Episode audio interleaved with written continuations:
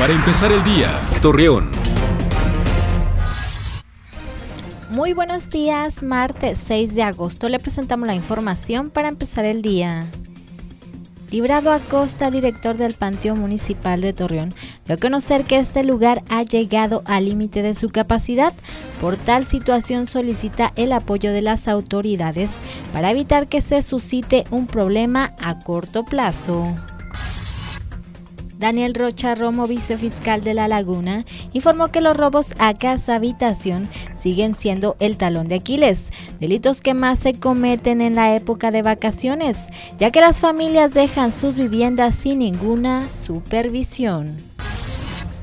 Según la Comisión Nacional del Agua, informó que se pronostica que el calor continuará hoy y los próximos días en la comarca lagunera, con temperaturas mínimas de los 23 a los 25 y máximas que alcanzarán los 38 grados centígrados, acompañado de viento moderado y cielo despejado a nublado. Acompáñenos con toda la información dos minutos antes de las 9 de la noche por Mega Noticias. Para empezar el día, Torreón.